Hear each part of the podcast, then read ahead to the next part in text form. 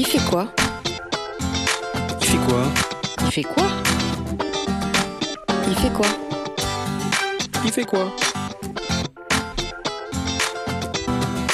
Il fait quoi Sandra Mio. Bonjour à toutes et à tous, je suis heureuse de vous retrouver pour ce nouveau numéro de l'émission Il fait quoi, le magazine de l'Institut français de l'éducation. Aujourd'hui, nous partons avec notre invité à la découverte d'un lieu d'éducation associé très particulier puisqu'il a cours dans l'enseignement supérieur. Il s'agit du Léa impliqué qui travaille à la transformation du métier d'enseignant-chercheur mais aussi à l'évolution du cursus en école d'ingénieur dont l'ambition est de faire évoluer la part de l'enseignement des sciences humaines. Ensuite, ce sera au tour de Maë Burla pour la chronique ciné.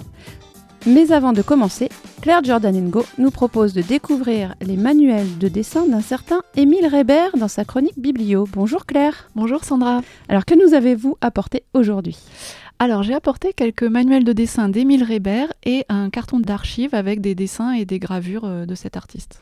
Mais qui est Émile Reber alors, je ne pourrais pas évoquer toute la carrière euh, d'Émile Reber, qui est surtout connu dans les arts décoratifs, qui est un grand amateur euh, d'art japonisant de la fin du 19e siècle, et euh, chef, qui était chef dessinateur chez Christophe. Il a reçu plusieurs prix, il y a des œuvres de lui au musée d'Orsay. D'accord, donc c'était quelqu'un d'important. Mais pourquoi y a-t-il des œuvres de lui dans la bibliothèque? Eh bien parce que c'était aussi un grand pédagogue de l'enseignement du dessin, un vulgarisateur, et c'est à ce titre-là, en fait, qu'il est entré à la bibliothèque du musée pédagogique.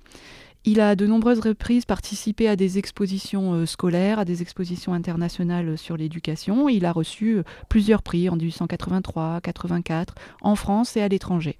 Mais alors, ces manuels scolaires d'Émile Reber, qu'ont-ils de particulier Alors, il propose une méthode de dessin, hein, parmi d'autres, à un moment où l'enseignement du dessin devient obligatoire dans l'enseignement primaire et secondaire. Euh, à la fois pour des raisons économiques et pour euh, favoriser le commerce international. Donc à cette époque, savoir dessiner apparaît presque aussi important que savoir écrire. Ah oui, c'était une sorte de nécessité publique, si je comprends bien. Oui, en quelque sorte. Alors Reber, euh, il a été très influencé par l'art japonais, puisque, bon, pour simplifier, pour lui, en gros, les orientaux distinguent beaucoup moins que les occidentaux le, le dessin et l'écriture. Et il a été influencé notamment par les estampes d'Okusai. Et donc, il va proposer une suite d'exercices simples qui est fondée sur la géométrie des formes. Si on veut un petit peu euh, simplifier, de même qu'en connaissant les lettres de l'alphabet, on peut écrire une infinité de mots, mhm. et eh bien de la même façon, en connaissant des formes simples, des formes géométriques, en méprisant en quelque sorte ce qu'il appelait un alphabet des formes, eh bien on va pouvoir dessiner une infinité de choses.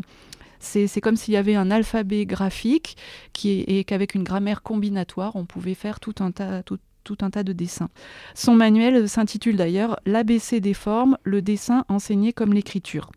D'après lui, on pouvait même enseigner le dessin sans savoir soi-même euh, dessiner, rien qu'en suivant les exercices. Ah mais ça c'est une bonne nouvelle, ça veut dire que tout espoir m'est permis. Et dans le carton d'archives, qu'est-ce qu'on trouve? Alors, il y a de nombreuses esquisses et gravures de Weber, mais bon, je n'ai apporté que celles qui concernent la décoration scolaire, parce que le, projet de Weber autour du dessin est global.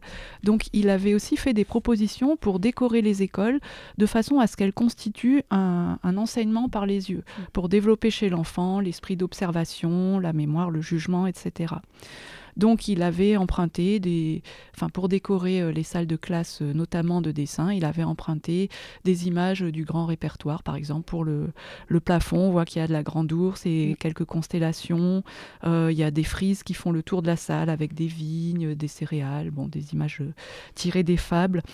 Et hum, également, ce qui est amusant, on voit sur la gravure des, tableaux noirs sur lesquels les élèves pouvaient dessiner librement et recopier des motifs qui se trouvaient dans les salles de classe.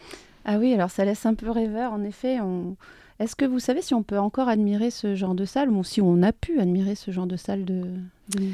Alors à ma connaissance, euh, je ne crois pas qu'il y ait d'école qui ait été décorée selon les, principes euh, d'Émile Reber. Mhm. Euh, de même que son manuel n'a pas été le, plus diffusé, mais bon, c'est intéressant au sens où ça montre toute cette effervescence qu'il y a eu autour de l'enseignement du dessin à la fin du 19e. Eh bien merci Claire, c'était encore une belle découverte. Je vous propose maintenant de retrouver notre invité, Nicolas Hervé. Bonjour. Bonjour Sandra. Euh, vous êtes maître de conférence en didactique des technosciences à l'ENSFEA, École nationale supérieure de formation de l'enseignement agricole, c'est bien ça? C'est ça. Alors vous êtes donc membre aussi du Léa impliqué INP donc pour un Institut national polytechnique et LIQUES pour lieu en questionnement sur l'enseignement supérieur. Donc je rappelle à nos auditeurs qu'un Léa est un lieu d'éducation associé organisé par l'IFE et dont le but est de faire collaborer la recherche et le terrain. Donc il s'agit la plupart du temps de faire travailler ensemble des chercheurs avec des équipes éducatives. Alors ce Léa comprend deux axes de recherche. L'un qui correspond à ce qu'on pourrait appeler un volet formation, puisqu'il vise à accompagner les conseillers pédagogiques, et le deuxième axe concerne plutôt la transformation du cursus des, étudiants ingénieurs par l'introduction des sciences humaines. Alors pour qu'on comprenne bien de quoi il s'agit, est-ce que vous pouvez nous expliquer l'origine du projet? Oui, alors c'est un projet qui en fait s'inscrit dans le sillage d'un projet, d'un autre projet euh, qui a commencé en 2010, mmh. où euh, l'INP, euh, donc l'Institut national de Polytechnique de Toulouse, qui comprend cinq écoles d'ingénieurs plus une école vétérinaire, a cherché à renouveler ses formes pédagogiques qui sont prodiguées dans, dans ces écoles. Mmh. pour cela a été constitué donc un service de soutien à la pédagogie qui a consisté à donner une fonction particulière à certains enseignants-chercheurs mmh. qui jouent le rôle de conseillers pédagogiques euh, donc leur mission est de proposer des offres de formation pour les enseignants-chercheurs euh, liées à la pédagogie, et puis d'animer eux-mêmes des, euh, des, formations. ce qui s'est passé, c'est que comme tout nouveau service mis en place, les tutelles aiment bien avoir un certain nombre d'indicateurs mhm. pour chiffrer, on va dire, en tout cas pour mesurer l'efficacité de ce nouveau service proposé aux enseignants-chercheurs. Et les indicateurs qui étaient demandés par les institutions étaient des indicateurs uniquement quantitatifs Nombre de formations proposées, nombre de jours de formation, nombre d'enseignants-chercheurs impliqués, mhm. nombre d'étudiants potentiellement impliqués dans euh, la formation des enseignants-chercheurs. Et euh, cette, euh, cette insatisfaction en fait à, à pouvoir mesurer vraiment l'efficacité de leur action que les conseillers pédagogiques se sont organisés pour penser les choses un peu différemment. Et notamment de demander l'appui de, de chercheurs en sciences de l'éducation de façon à les aider à mieux comprendre comment leur action permettait de transformer les pratiques pédagogiques des enseignants-chercheurs. Euh, donc c'est là en fait que qu'est né le, Léa, mhm. euh, association d'enseignants-chercheurs en sciences de l'éducation, enfin de chercheurs en sciences de l'éducation et euh, des conseillers pédagogiques de façon à, comprendre comment l'action des, des, conseillers pédagogiques se, se, se développait. D'accord. Alors, si je comprends bien, l'objectif, c'est d'accompagner d'une part euh, les enseignants-chercheurs dans la transformation de, leur métier par l'intermédiaire des conseillers pédagogiques euh, dans le supérieur, en permettant à ces derniers d'accéder à une sorte d'évaluation qualitative euh, de leur action. C'est exactement ça. C'est donc c'est l'objectif de ce premier axe du Léa. En tout cas, c'est l'origine de ce projet. C'est trouver des indicateurs qualitatifs, des indices, on va dire, de transformation, de développement professionnel des enseignants-chercheurs qui participent à, euh, à ce dispositif. Mhm. Alors, euh, j'ai aussi remarqué que pour, euh, pour cela, vous utilisiez un outil, qui est un outil de l'IFE, qui est la plateforme NeopasSup. Et il s'agit d'un outil donc, qui vise à aider les enseignants du supérieur à la transformation de leurs pratiques devant les étudiants. On y trouve différentes vidéos de situations réelles d'enseignement qui sont ensuite revues et analysées par l'enseignement lui-même, mais aussi par des chercheurs. Et ces confrontations sont elles-mêmes filmées et visionnables sur le site. Je vous propose qu'on écoute Julie Thuez, votre collègue, présenter les atouts de cette plateforme. Donc voilà un petit peu la présentation de la plateforme qui, euh, a été mise à notre disposition, euh, je dirais, euh, certains conseillers pédagogiques bah, qui avons été invités à être un peu les bêta-testeurs de, de, ces dispositifs.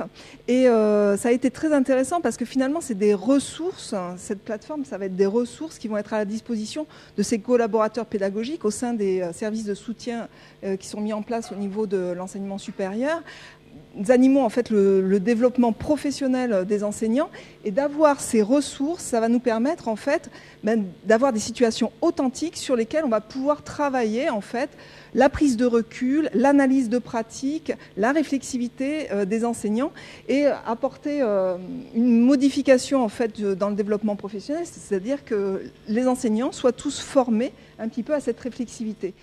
Alors, euh, par rapport à l'usage de cet outil, est-ce que vous avez des retours ou est-ce que vous savez où on en est de, de la démarche dans le Léa Oui, ces outils sont utilisés en formation, donc en accompagnement des enseignants-chercheurs par les conseillers pédagogiques, car euh, comme le dit euh, Julie Tuès, qui est à l'origine du, qui est porteuse du projet euh, Léa, mhm. l'intérêt c'est d'avoir à disposition des situations authentiques. Mhm. le fait de, travailler à partir de vidéos d'enseignants-chercheurs qui font cours, bah forcément ça, ça donne des, des, repères, on va dire, aux enseignants-chercheurs qui se reconnaissent dans ces situations-là et qui, mhm. par ce biais-là, peuvent expliciter leur rapport à la pédagogie, leur rapport à l'enseignement. Donc c'est des outils qui permettent d'expliciter euh, les leviers, les difficultés des enseignants et qui permettent aussi, euh, de, à travers l'explicitation le, que les enseignants-chercheurs font à partir des vidéos qui sont montrées, d'avoir des indices de ce développement professionnel qui justement va permettre de, de, de, construire ces indicateurs qualitatifs. Et oui, oui, puisque l'objectif à, terme, c'est euh, de construire ces indicateurs. Alors, vous, Nicolas Hervé, vous intervenez plutôt sur le deuxième axe hein, euh, de, la recherche de Soléa, donc je vais plutôt vous questionner sur, euh, sur cet axe-là, car il s'agit pour vous d'analyser les représentations des futurs qu'ont les, étudiants ingénieurs, mais aussi les enseignants-chercheurs, afin de proposer un contenu d'enseignement et une méthode utilisable par les enseignants-chercheurs et transmissible par les conseillers pédagogiques. Est-ce que c'est bien ça? Oui, c'est cela. Et tout ça, c'est dans l'optique de faire entrer l'essence humaine dans le cursus des étudiants ingénieurs. Alors, euh, avant tout, est-ce que vous pouvez nous expliquer euh, ce que c'est justement ce que l'éducation au futur? Alors l'éducation au futur, c'est un courant de recherche qui euh, n'est pas développé euh, ou très peu développé en France à l'heure actuelle, par contre qui s'inscrit euh, dans une tradition plutôt anglo-saxonne, mhm. qui est de de, de, promouvoir, on va dire, la pensée des futurs des étudiants ou des élèves de façon à appréhender les grands enjeux de, de, demain qui sont déjà à l'œuvre à l'heure actuelle. ça correspond aussi à, je dirais, une demande forte, alors qui vient euh, des enseignants-chercheurs, mais qui vient surtout des étudiants eux-mêmes. Mhm. Euh, on le sait, euh, le futur est compliqué. Euh, des nuages euh, s'amoncellent, on va dire, sur la vision qu'on peut en avoir. Hein. C'est ce qu'on ce qu'on développe à travers la notion d'anthropocène. Mhm. Le changement climatique, l'effondrement de la biodiversité, euh, les, la montée des inégalités sociales dans, les, dans, dans, le monde. Mhm. tout ça sont des, sont, des, sont des questions en fait qui interrogent à la fois le sens qu'on peut donner à sa vie, nous tous, et puis pour les élèves et étudiants, comment ils peuvent se projeter professionnellement et euh, humainement dans, ce monde de demain. Mhm. Euh, des, donc qui, des actions qui, qui, montent à partir des, des, élèves ingénieurs notamment. Alors il y, a, il y, a, plusieurs exemples qui ont été médiatisés qui euh, nous font prendre conscience de l'urgence en fait à intégrer un peu plus fortement ces questions-là dans les cursus, notamment d'ingénieurs, mais pas que. Euh, c'est par exemple l'intervention d'un élève ingénieur, Clément Chouane, en 2018 lors de la remise du, des, des, diplômes d'ingénieur à l'école centrale de Nantes, mhm. qui a fait un plaidoyer euh, sur l'absence de prise en compte de ces questions-là, de ces dimensions-là, dans ces trois ans de cursus d'ingénieur. Donc c'est une, une intervention filmée qui a fait le buzz en fait euh, sur Internet et euh, qui a agrégé, on va dire, différents, différents mouvements. Mhm. on peut citer aussi des étudiants, des élèves ingénieurs de l'INSA de Lyon qui ont créé un collectif qui s'appelle Ingénieurs engagés, donc sur lequel on peut trouver très facilement des références sur Internet, qui questionnent aussi à la fois leur cursus d'ingénieur, qu'est-ce que c'est que l'ingénieur de demain et euh, quel rôle a le développement scientifique et technique dans euh, ces, évolutions sociales? Mmh. Mais alors concrètement, euh, dans, la mise en œuvre de, du, du, Léa, comment vous y prenez-vous? Alors, euh, déjà, je vais peut-être parler de ma place euh, de mhm. chercheur dans cette, dans cette histoire. Euh, donc, moi, je suis chercheur à l'ENSFEA. L'ENSFEA, c'est une école de formation d'enseignants du ministère de l'Agriculture. Mhm. Donc, comment un enseignant-chercheur du ministère de l'Agriculture débarque dans l'enseignement supérieur d'école d'ingénieurs. Alors, c'est à double titre. C'est que le ministère de l'Agriculture dispose lui aussi d'un enseignement supérieur, qui sont les écoles d'ingénieurs d'agronomie, qui sont les écoles vétérinaires, et sur lesquelles la formation des enseignants-chercheurs chercheur est aussi une question cruciale, notamment parce que les questions environnementales, mm. d'agriculture, de consommation de produits agricoles, de transformation des produits agroalimentaires, bah, nécessitent une prise en compte très forte de toutes ces dimensions liées à, l'avenir, on va dire, dans ces cursus de formation. Et deuxièmement, en tant que chercheur, je travaille sur l'enseignement des questions socialement vives et des controverses socio-scientifiques. Donc c'est à ce titre que euh, j'ai été, euh, je dirais, euh, que j'interviens mhm. dans ce lien en tant que chercheur pour comment intégrer des controverses socio-scientifiques dans les cursus d'ingénieurs, centrés sur les défis de l'Anthropocène et donc en cursus, en cursus ingénieur.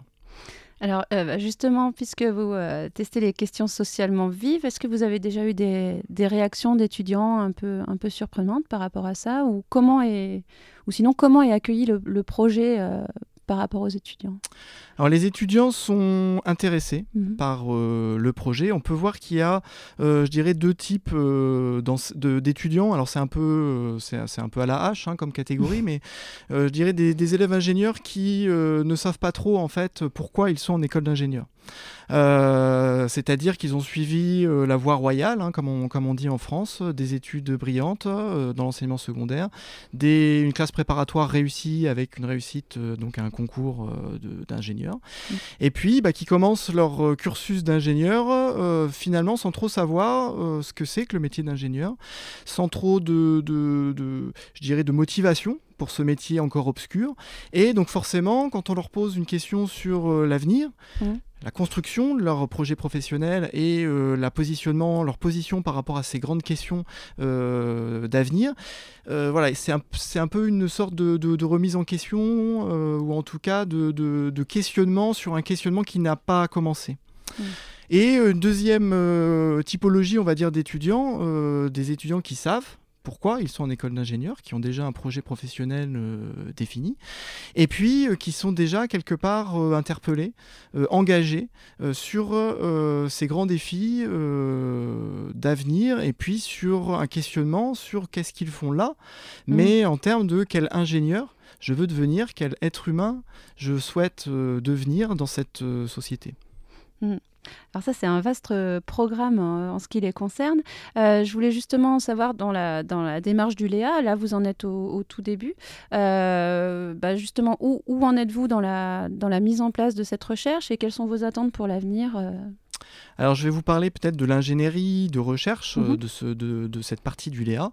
nous avons commencé l'année dernière à organiser des focus group avec des groupes d'élèves ingénieurs, de façon à comprendre leur représentation du métier, euh, comment ils s'imaginent euh, le métier d'ingénieur, euh, et aussi quelles sont les représentations des futurs qu'ils développent.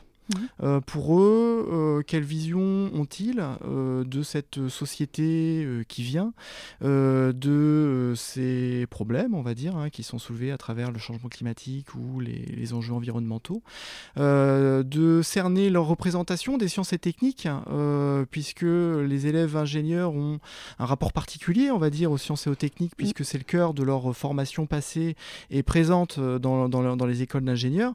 Et on sait, par les recherches notamment menées aux, États-Unis que plus un individu a un rapport positif avec les sciences et techniques, plus il a un rapport distant avec les questions environnementales et avec les phénomènes dits naturels. Euh, donc, euh, essayer de comprendre leur représentation des futurs, ça a déjà été, le, je dirais, le premier enjeu mhm. euh, pour nous. Donc, on va suivre un groupe d'élèves ingénieurs sur leurs trois années de cursus, de façon à travailler avec eux ces visions, comprendre comment ils construisent leur, leur, projet professionnel en lien avec ces thématiques-là. Mhm. Et tout ce matériel va être travaillé pour être mis à disposition et questionné avec un groupe d'enseignants-chercheurs de façon à pouvoir comprendre eux-mêmes quelle vision ils ont du métier d'ingénieur, euh, quelle vision ils ont de la formation, quelle vision ils ont des futurs. Mmh. Euh, comment euh, voient-ils leur rôle de scientifique, d'enseignant, de citoyen dans les années qui viennent et ce, matériel-là va nous, va nous permettre en fait de construire avec eux des dispositifs pédagogiques centrés sur le développement de la pensée euh, des futurs des, élèves ingénieurs, mhm. euh, qui donc conçu avec eux, euh, mise en place par ces enseignants-chercheurs et analysés avec nous de façon à pouvoir après disséminer des, je dirais des, des types hein, de modules d'enseignement dans les différentes écoles d'ingénieurs de l'INP de Toulouse. D'accord, bah, tout ça c'est très ambitieux et passionnant. Euh, je vous remercie d'avoir répondu à nos questions, Monsieur Nicolas Hervé. On vous souhaite une belle réussite euh, pour ce projet. Merci. Et maintenant, Maë Burla nous propose un retour sur un film devenu culte, La guerre des boutons. Exactement, ce week-end, j'ai revu La guerre des boutons d'Yves Robert paru en 1962. Vous connaissez sans doute tous d'ores et déjà ce film culte, les pitreries devant le tableau noir de Lebrac, les réparties du petit gibus et les batailles épiques dans les champs. Mais est-ce que vous vous souvenez de cette scène dans la cour de récré? Comment tu veux que je trouve, moi, les par semaine Oh, dis, euh, bah, tu feras comme tout le monde, hein. Puisqu'on a dit qu'on était en République, on est tous égaux. Moi, je connais qu'un truc, égalité, fraternité. Tu connais